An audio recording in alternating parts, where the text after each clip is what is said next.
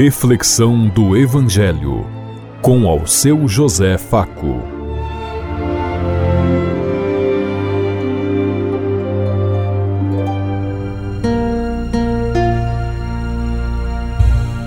Paz bem a todos os ouvintes da Rádio Construtiva e todas as emissoras em sintonia conosco e o povo que nos ouve. Queremos levar até você uma mensagem de amor através da palavra de Jesus Cristo, hoje no Evangelho de Marcos, capítulo 8, versículo 14 a 21. Terça-feira, 13 de fevereiro de 2024.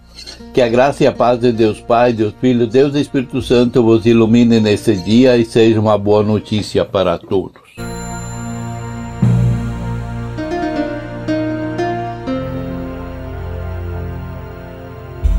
O Senhor esteja conosco, Ele está no meio de nós. Proclamação do Evangelho de Jesus Cristo, narrado por São Marcos. Glória a vós, Senhor. Os discípulos haviam esquecido de levar pão e só tinham um pão no barco. Jesus chamou a atenção deles, dizendo: Fiquem alertas e tomem cuidado com o fermento dos fariseus e com o fermento de Herodes Aí os discípulos começaram a dizer uns aos outros: Ele está dizendo isso porque não temos pão. Jesus ouviu o que eles estavam dizendo e perguntou: Por que vocês estão discutindo por não terem pão? Vocês não sabem e não entendem o que eu disse? Por que vão porque são todos duros para entender essas coisas? Vocês têm olhos e não enxergam? Têm ouvidos e não escutam? Não lembram dos cinco pães que eu parti para cinco mil pessoas? Quantos cestos cheios de pedaços vocês recolheram? E eles responderam: Doze. Jesus perguntou outra vez: E quando eu parti os sete pães para quatro mil pessoas, quantos cestos cheios de pedaços vocês recolheram? Eles responderam, sete. Então Jesus perguntou, será que vocês ainda não entendem? Palavra da salvação. Glória a vós, Senhor.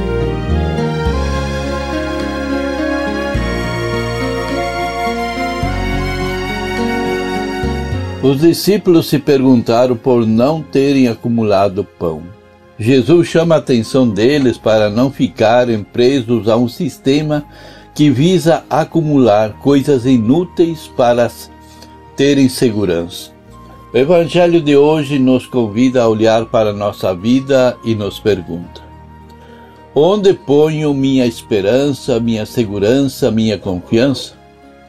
Entre os discípulos pairava o espírito de acumular, muito comum entre os fariseus, acumular coisas para ter segurança.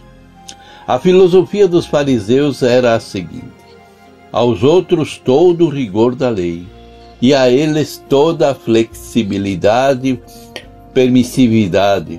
Utilizavam da lei em benefício próprio. Quanto a Herodes, era o abuso da autoridade. Em ambos os casos, são atitudes egoístas que só fazem crescer a desigualdade e a injustiça.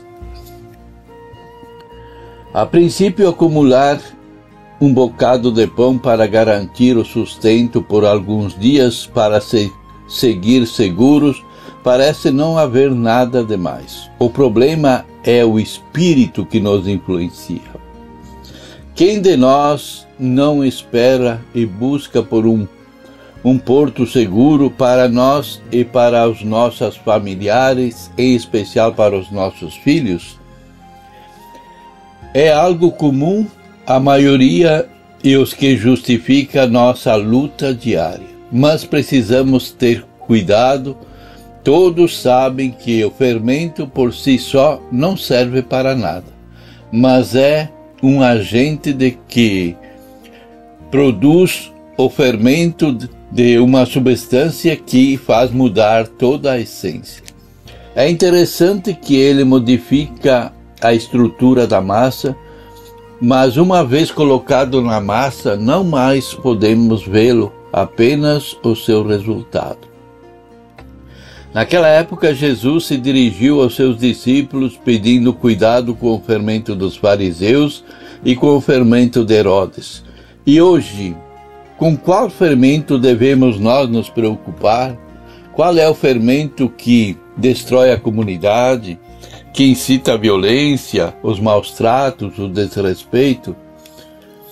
Ou seja, qual o espírito predomina em mim? O que para mim tem maior valor, Deus ou as riquezas? Nesse momento me lembro de uma passagem que vem de encontro a essa ideia. Não ajuntem riquezas aqui na terra, onde as traças e a ferrugem destrói e os ladrões arrombam e roubam. Pelo contrário, ajuntem riquezas no céu, onde as traças e a ferrugem não podem destruí-las e os ladrões não podem arrombar e nem roubar. Pois onde estiver a sua riqueza, aí também estará o teu coração. Em nome de uma falsa segurança, corremos o risco de perder o que temos de melhor. Tenha, tenha cuidado com o que você pensa, pois a sua vida é dirigida pelos seus pensamentos.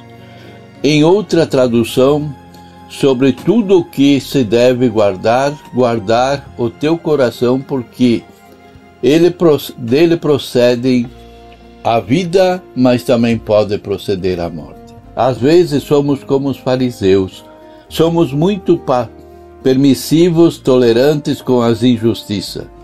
Vamos na contramão da proposta do reino, onde Jesus deixa claro que Deus leva o, leva o homem à liberdade e à vida através da justiça que gera partilha, que gera fraternidade, que gera o amor.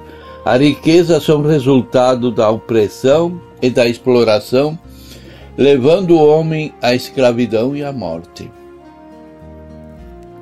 A cada dia devemos orar para que Deus nos livre dos desvalores desse mundo e aprendamos a valorizar as obras de Deus. Como vai minha vida de cristão? O meu fermento é para a construção do bem ou para construir o mal dentro de uma comunidade? Como eu olho para Deus? Com que olhar? Ele realmente é aquele que veio para me libertar?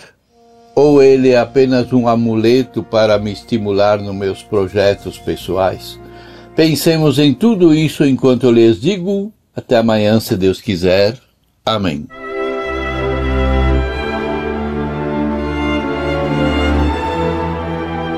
Você ouviu Reflexão do Evangelho com ao seu José Faco.